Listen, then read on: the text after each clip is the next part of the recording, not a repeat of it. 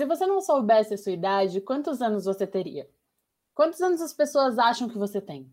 Você já foi alvo de julgamentos por causa da sua idade? Se você respondeu sim para a última pergunta, então você já foi alvo do idadismo.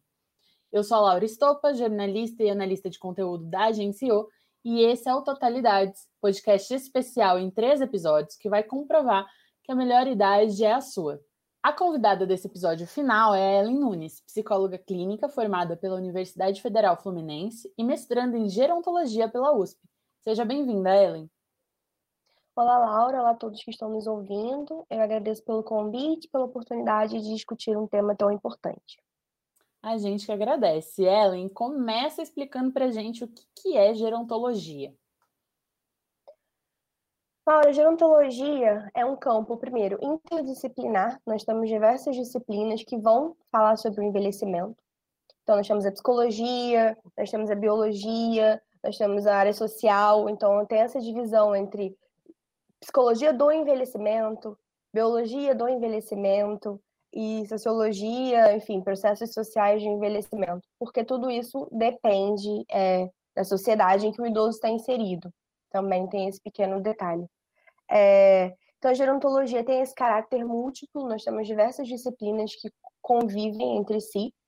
Ela foca em estudar o processo do envelhecimento dentro das suas diversas dimensões, sendo essas psicológicas, biológicas e sociais. E a gerontologia, ela, nós temos uma, uma formação em gerontologia na USP, um bacharelado, mas pode-se fazer também uma especialização em gerontologia, pode-se fazer um mestrado acadêmico em gerontologia, que é o meu caso, doutorado em gerontologia na Unicamp, aqui, aqui em São Paulo. É, é um campo que ele é aberto para diversos profissionais diferentes, todos aqueles que desejam trabalhar, pesquisar e investigar o envelhecimento e, seu, e suas características.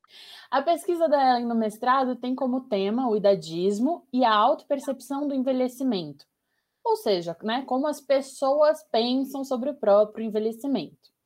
O idadismo é preconceito com base na idade, e segundo o relatório global sobre idadismo das Organizações das Nações Unidas, ele pode ser praticado institucionalmente, nas relações interpessoais, ou auto-infligido. Ellen, como a autopercepção do envelhecimento se conecta com esses reforços do idadismo? Bom, é, para falar sobre o idadismo, é importante mencionar que ele não, não é apenas o preconceito é, contra pessoas devido à sua idade. Ele contém três dimensões, sendo elas estereótipos sobre o envelhecimento, comportamentos discriminatórios e aí sim o preconceito que é a emoção em relação ao envelhecimento. Para além disso, como você mesmo mencionou, ele está presente nas diversas esferas da vida social. É, o idadismo ele também é um conceito ambivalente, ou seja, ele é hostil ou benevolente. Então, no nosso dia a dia, a gente encontra com mais frequência o benevolente, que é chamar o idoso de vovozinha, de lindinho, etc. E também encontramos o hostil, que é aquele que se expressa através de comportamentos discriminatórios mesmo.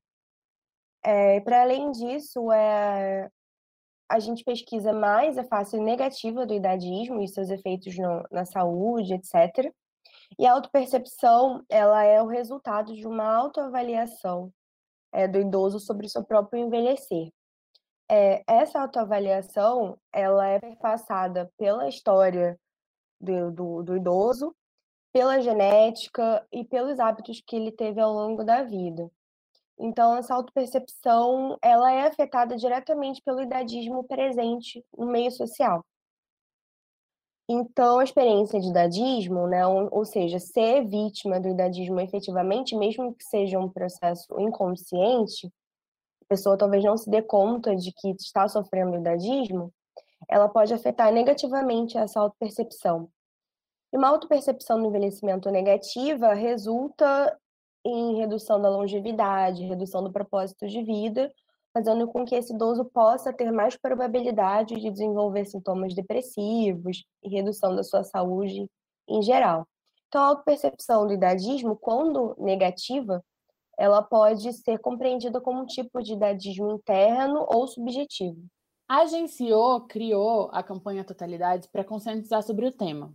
Em uma das nossas entrevistas para o vídeo da campanha, a gente escutou a seguinte frase: uh, Acho que eu não me identifico muito com a minha idade, é, nos padrões sociais, assim. É, quando eu me coloco assim em comparação, né, que a gente acaba se comparando com as pessoas, eu não me sinto representada pela minha idade.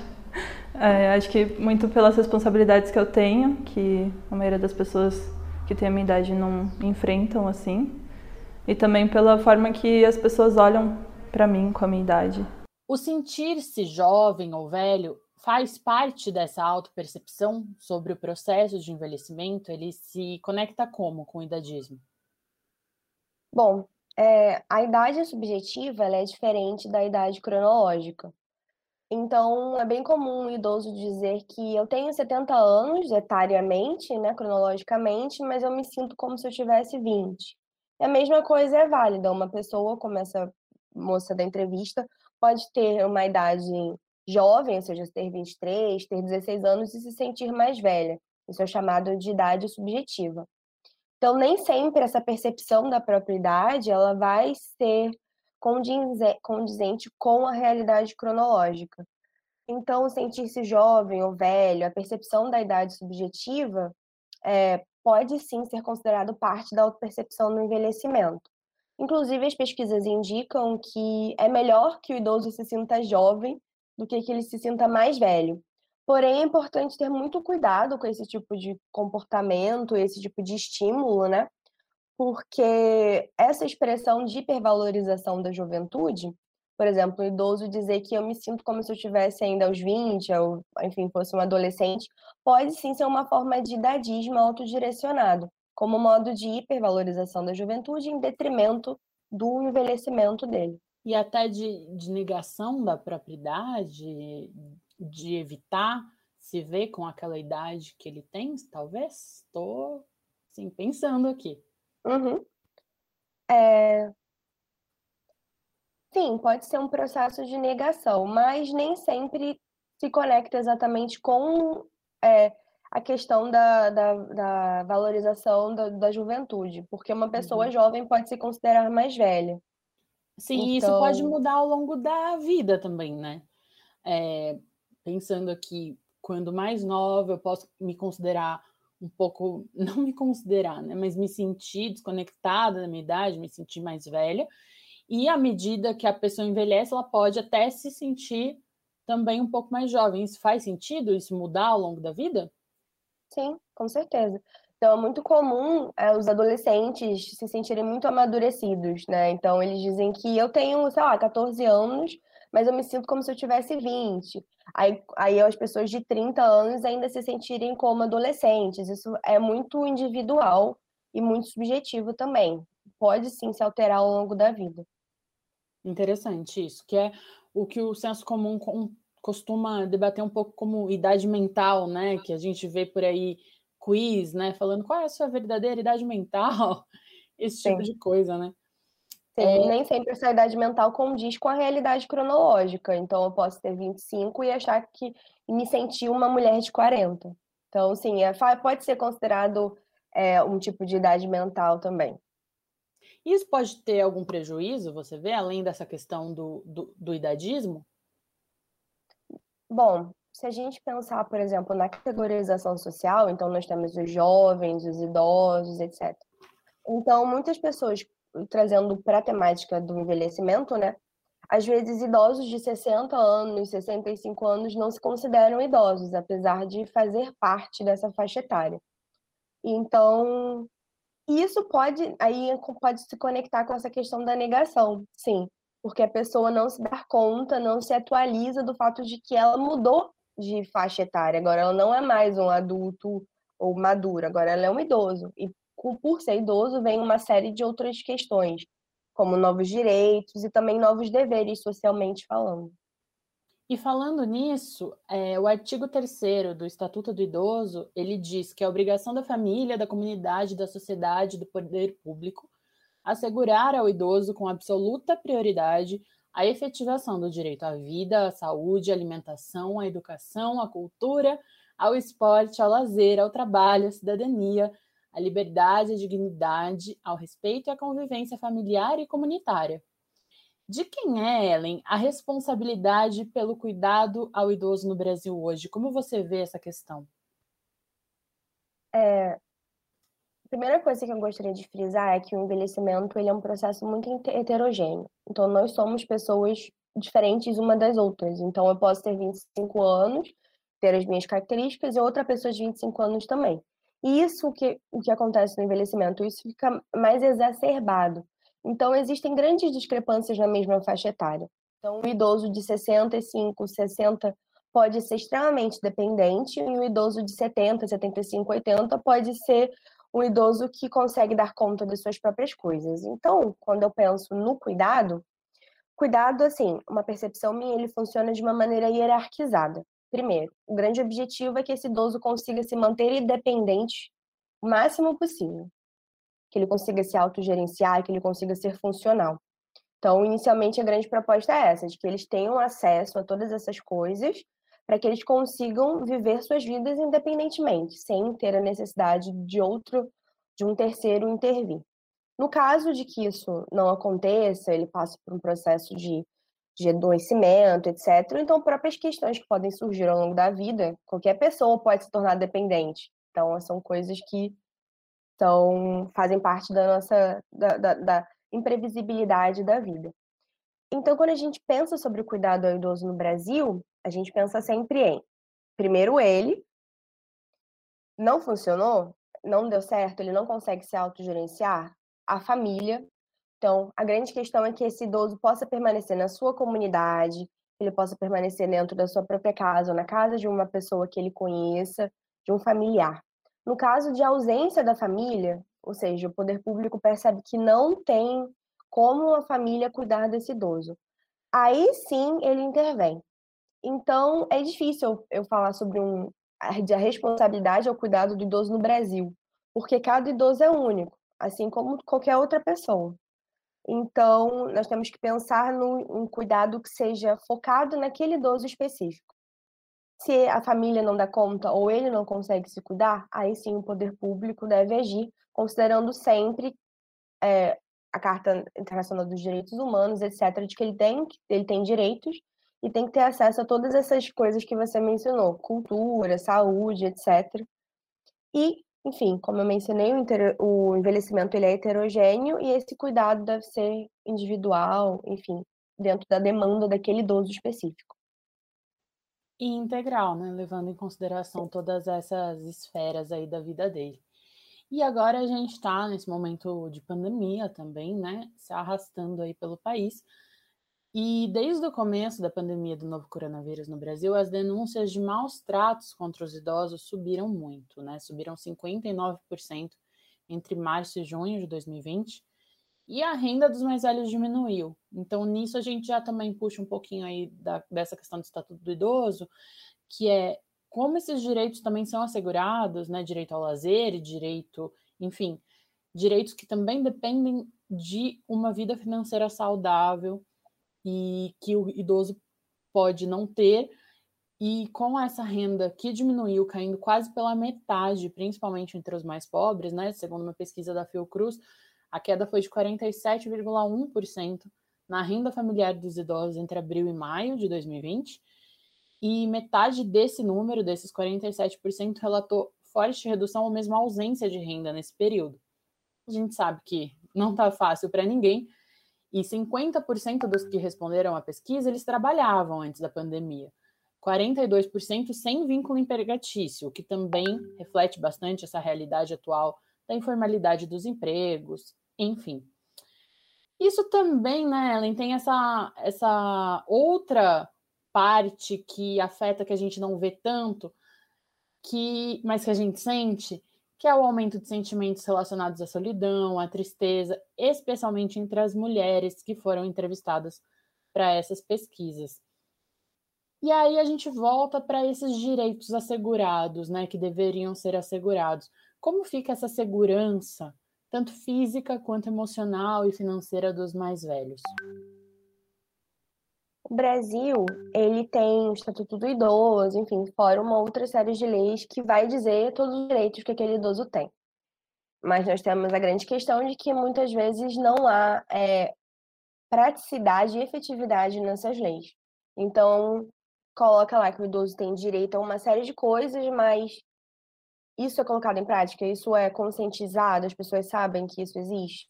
É, nas isso leis é tudo muito bonito, né? Mas muitas vezes isso não é nem, nem tanto o assegurado ou saber que existe, nem, nem às vezes nem tem como fiscalizar algumas coisas que são postas na lei, né? É. Exatamente. Então, até o presente momento, a gente não tem uma estratégia pública efetiva que tratem de ações sociais durante a Covid-19 no cuidado e segurança dos idosos. No presente momento, a gente ainda usa o Disque 100, que é o Disque que vai falar sobre é, situações que vão infringir os direitos humanos, então botar aí situações de violência, qualquer tipo de situação de violência. A gente não tem um lugar específico para poder fazer essa denúncia. Quando a gente pensa na Covid-19, né, na, colocando em contexto, é o que a Covid-19 traz de novidade é que, primeiro, ela surge como uma doença que afeta apenas idosos, né? Então, só apenas os idosos morrerão e terão os casos graves de Covid-19. Hoje isso não faz mais sentido, hoje isso já caiu por terra. Então, o que acontecia? Coloca-se esses idosos separados da sociedade e deixa o resto das pessoas vivendo suas vidas. Então, isso com certeza aumentou o nível de isolamento, que já é uma coisa que acontece na velhice. É, ao longo dos anos, esses idosos eles vão selecionando melhor a sua, o seu contexto, as suas amizades e focam mais em relacionamentos é, emocionalmente importantes para eles. Então, isso já acontece. E esse isolamento, né, do ah, então vamos isolar os idosos por causa dessa doença que supostamente só os atinge, tem também parte de uma premissa errada de que como se os idosos não convivessem com pessoas de outras idades, né? E como falavam, ah, as crianças vão voltar para a escola, tá bom, mas aí elas vão voltar para a escola, vão pegar o coronavírus na escola, volta para casa, mora com a avó, com o avô e vão passar para essas pessoas também, né? Como se não houvesse essa essa convivência intergeracional, que em muitas casas é uma realidade. É, no Brasil isso é uma realidade. Então, nós temos muitas gerações vivendo no mesmo ambiente. Então, não existem, assim, áreas exclusivas apenas as ILPIs, mas mesmo assim essas pessoas têm contato com os profissionais da saúde, com o pessoal que arruma a casa, com o pessoal que lava a roupa, com os enfermeiros, etc. Então, é como se a gente vivesse, como se os idosos vivessem nessa bolha, quando isso não acontece. Os idosos estão presentes no dia a dia. Além disso, é, o que também possibilitou o aumento do idadismo durante a pandemia foi que foi entendido de que esses idosos eram todos iguais, então todos eles são frágeis, todos eles precisam ser isolados, quando na realidade nós temos idosos saudáveis, que a gente tem exemplos claríssimos de pessoas que conseguiram se recuperar do coronavírus, enquanto nós temos pessoas jovens que não conseguiram se recuperar. Não existe essa homogeneidade para dizer que todos os idosos são é, frágeis e, portanto, todos eles precisam ser isolados. Foi algo que foi totalmente desconsiderado durante essa questão da pandemia.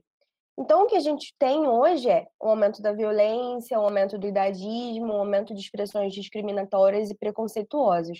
Então, a Covid ela possibilitou o aumento de problemas que já existiam, sem ações efetivas para lidar com isso. Ações efetivas, principalmente do poder público. Nós temos pequenas, pequenas iniciativas, como aqui o podcast, pessoas que estão discutindo isso, lives, etc. Mas não é uma realidade, assim, de uma conscientização social. Então, quanto à segurança financeira, é importante considerar que nós passamos por um processo de alto desemprego, como você mesmo colocou, informalidade. Então, a renda desses idosos da aposentadoria se tornou a principal renda dessas casas.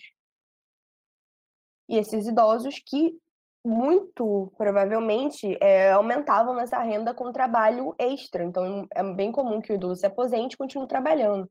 E eles perderam esses empregos, afinal de contas, todos os idosos têm que estar em casa, porque a Covid afeta apenas a casa, os idosos, desculpa. Então, muitas vezes esse dinheiro, ele não apenas mantém o idoso dentro das suas, dos seus cuidados básicos, como medicação, alimento, etc., mas fica escasso para o resto da família, diante desse cenário de desemprego, né?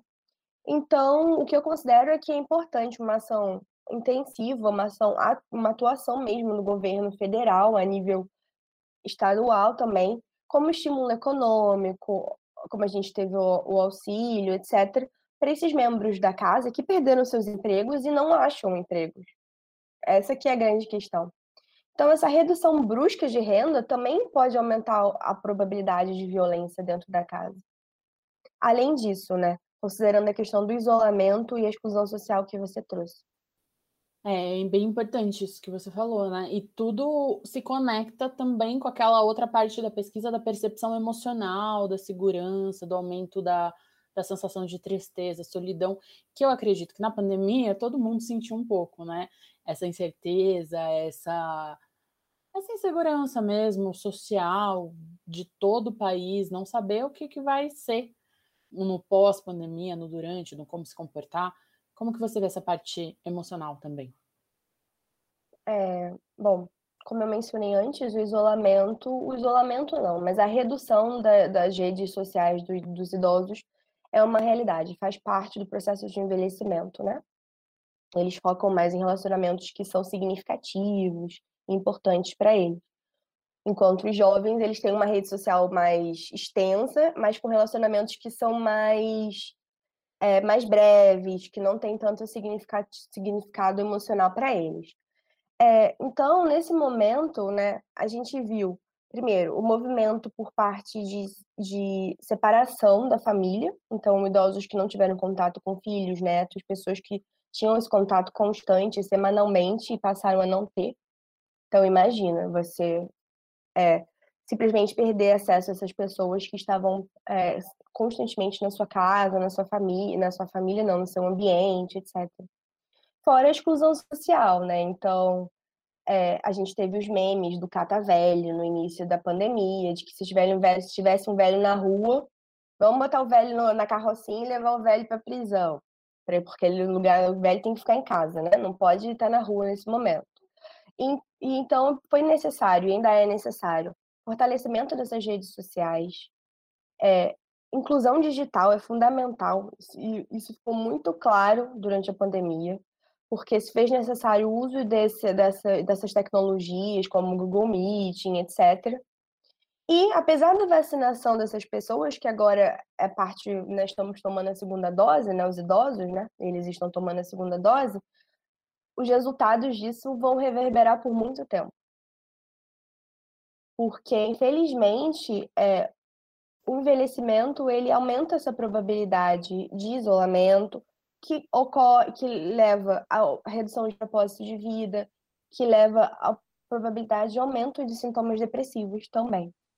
É que é uma coisa para se levar em conta, né? Essa relação da saúde física com a emocional, de que a pandemia, os efeitos da pandemia, a gente não tem como prever, né? Ela ainda vai durar por muito tempo. E no comecinho da pandemia, eu ouvi, inclusive, num podcast, que algumas pessoas, né? A gente ainda não imaginava quantas, iam pegar o vírus, mas que todas as pessoas tinham o vírus na cabeça, né? Então, hum. mesmo quem não fosse afetado fisicamente pelo vírus, seria emocionalmente de alguma forma, né?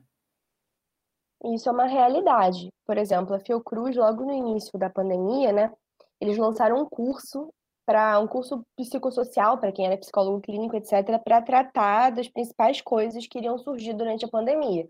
Então, seria o aumento de transtornos alimentares, pessoas comendo demais ou comendo de menos, problemas no sono, então pessoas que vão que dormiriam demais ou dormiriam de menos pela ansiedade resultante da, da, do, do, panorama inconstante e a gente nunca sabe o que, vai acontecer, né? Instável. Então você imagina os idosos sendo tratados dessa maneira, como se eles fossem pegar o vírus, pegou o vírus, morreu, não tem chance de cura. Excluídos socialmente, alguns que sem inclusão digital, alguns que totalmente separados dos, das pessoas que amam, das suas redes, das praças que frequentavam, é, das universidades da terceira idade, da igreja, que muitas vezes nós somos um país com uma religiosidade muito intensa. E, mas com o tempo, assim, os idosos, eles, as pesquisas apontam isso, né? Eu fiz uma pesquisa sobre relacionamento dos idosos durante a pandemia e com, eu entrevistei alguns idosos, etc. Fez parte de um projeto paralelo à minha dissertação. E o que a gente encontrou foi que, foi que eles, esses casais eles estavam lidando muito bem com o fato de estarem juntos constantemente dentro da mesma casa. Enquanto a gente encontra. Bem diferente de é, outras faixas etárias que aumentou exatamente. o divórcio, né? Exatamente. Então, assim, eles estão lidando com isso melhor do que a gente. Lógico que eu não posso falar por todo mundo, mas o que as pesquisas indicam é que é isso. Então, hoje, na, na UNAT, que é a Universidade Aberta à Terceira Idade, a minha pesquisa hoje é com os idosos da UNAT, nós tivemos mais de 900 inscrições. Então, a gente tinha idoso é, de Goiânia para a Universidade de São Paulo. Então, veja que interessante como eles estão engajados em, em cada vez mais serem incluídos em atividades virtuais. Que ótimo, né? É, na minha família, os meus avós ligam direto reclamando que ninguém mais visita eles. Mas enquanto não dá, realmente não dá, né? Ainda mais uhum. com toda essa questão que a gente está passando com alguns vacinados, alguns não, e independente de vacina, né? E do outro lado da balança, Ellen, a gente falou aqui um pouco sobre emprego. A gente também tem mais de dois terços dos jovens no Brasil em trabalhos considerados de baixa qualidade. A gente falou um pouquinho sobre essa informalidade.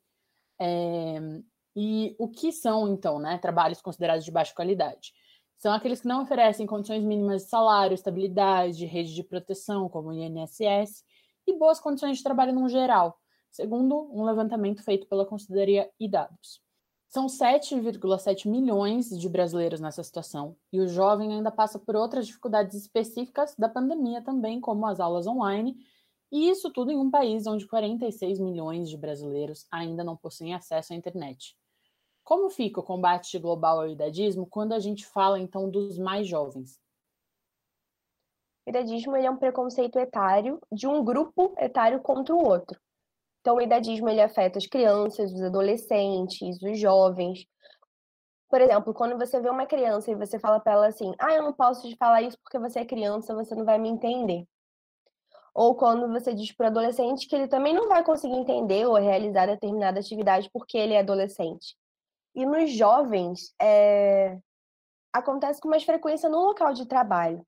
Então, no sistema público e no sistema, sistema político e no sistema legal também.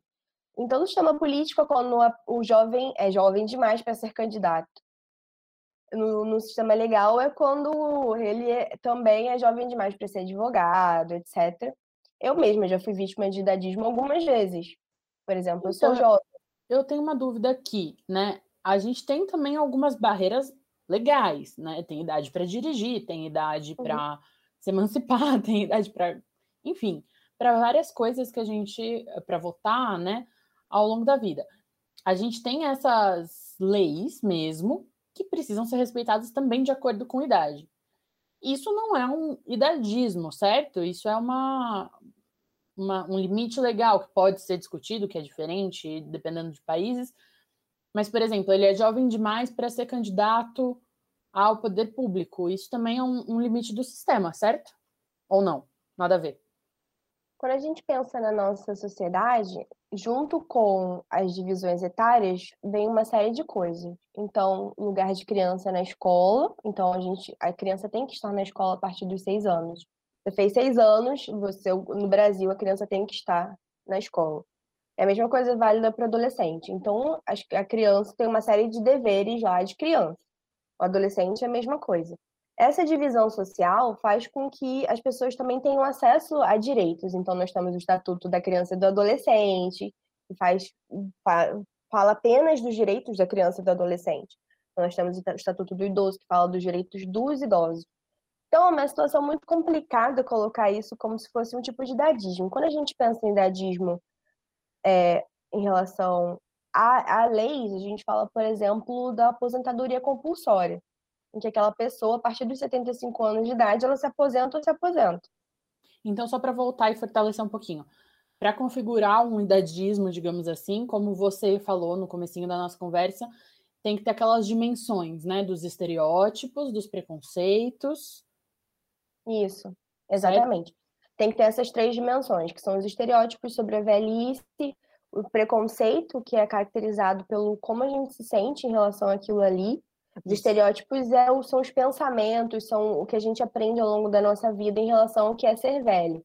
Então a gente vê na, a gente vê na televisão, a gente vê na internet, a gente vê na rua, enfim.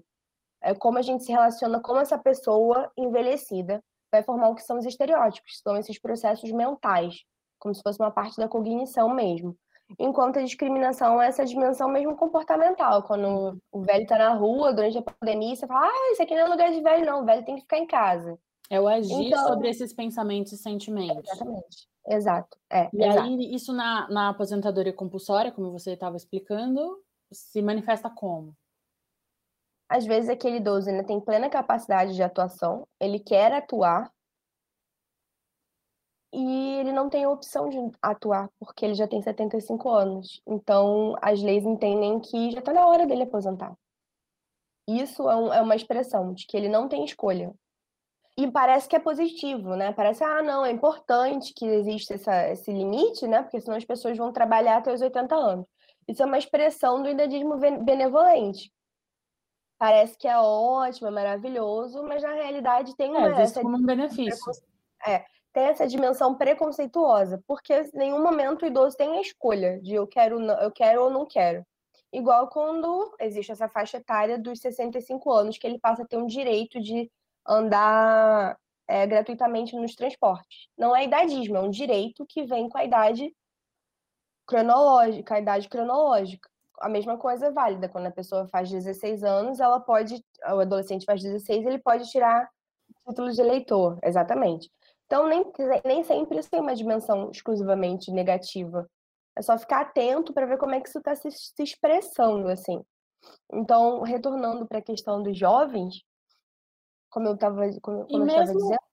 Só para pegar aqui uhum. o gancho do título, e mesmo o título de eleitor, né? É engraçado que por dois anos ele é facultativo, né? Ele ainda é uma escolha. Mesmo que por dois anos, o voto obrigatório, enfim, mas é interessante você puxar essa questão da escolha.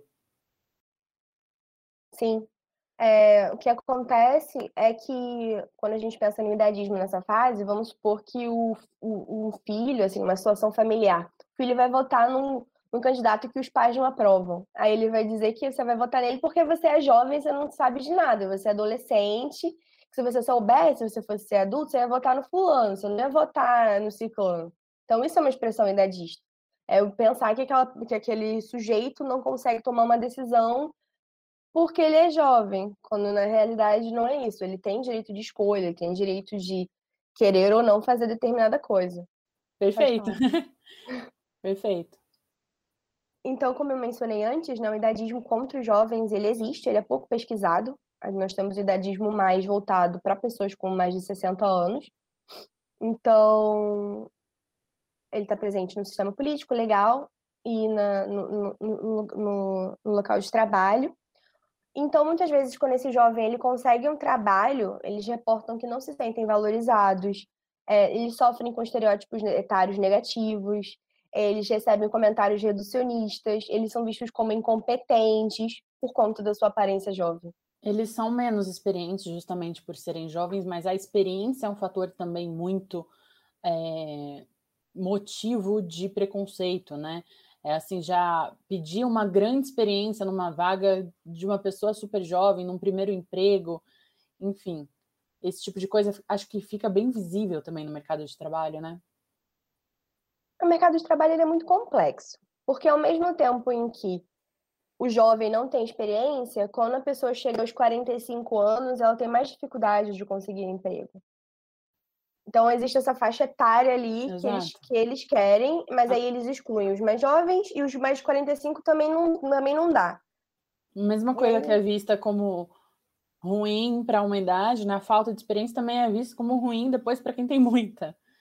Exatamente. Exato. Aí, então... aí acontece esses estereótipos duplos, né? Então, enquanto os jovens eles são inexperientes e incompetentes, os idosos eles estão velhos demais e são incompetentes porque eles são lentos, porque eles não sabem mexer em tecnologia, porque eles são atrasados, etc. Então a gente encontra essa complexidade especificamente no idadismo institucional, que é esse idadismo a nível de mercado de trabalho. E que é essa visão sobre a idade da pessoa e não realmente para avaliar a competência dela, né? a disposição, o nível de conhecimento, enfim, o que seria importante para a vaga nesse uhum. caso. Então, o que a gente tem é muito conflito intergeracional. Nós temos um grupo que é extremamente. tem muitas experiências, e um jovem que ele cada vez mais aumenta em suas qualificações. Então, nós temos jovens especializados, graduados, bacharelados, mestrados, mas aí sem experiência. E aí ele se encontra ali com aquele sujeito que tem, sei lá, 20 anos, 30 anos de experiência, e ele olha para esse jovem e fala: Você não sabe de nada porque você não tem experiência. Aí o jovem olha para o idoso e fala: Você não sabe de nada porque você não sabe, está desatualizado. Está muito tempo aqui, não, não, não, passou por um processo de atualização, uma especialização, ou não sabe mexer em determinada tecnologia. Então a gente tem esse conflito intergeracional muito presente no local de trabalho. É algo que acontece, infelizmente, com muita frequência. Então, o que é preciso. meio que partindo desse, desse julgamento mesmo, né? Dessa posição de julgamento. Sim. Então, quando eu falo, por exemplo, sobre o idadismo contra jovens, eu falo que nós temos que focar nas qualificações, na aplicação, na disponibilidade para vaga, etc. E quando eu falo de, do idadismo contra idosos no meio de trabalho, eu falo tem que levar não, em consideração não, não só as qualificações, mas também os anos de experiência. A, a, a vaga tem que ser considerada a pessoa e não a idade. Porque é um critério etário para uma vaga. Exato.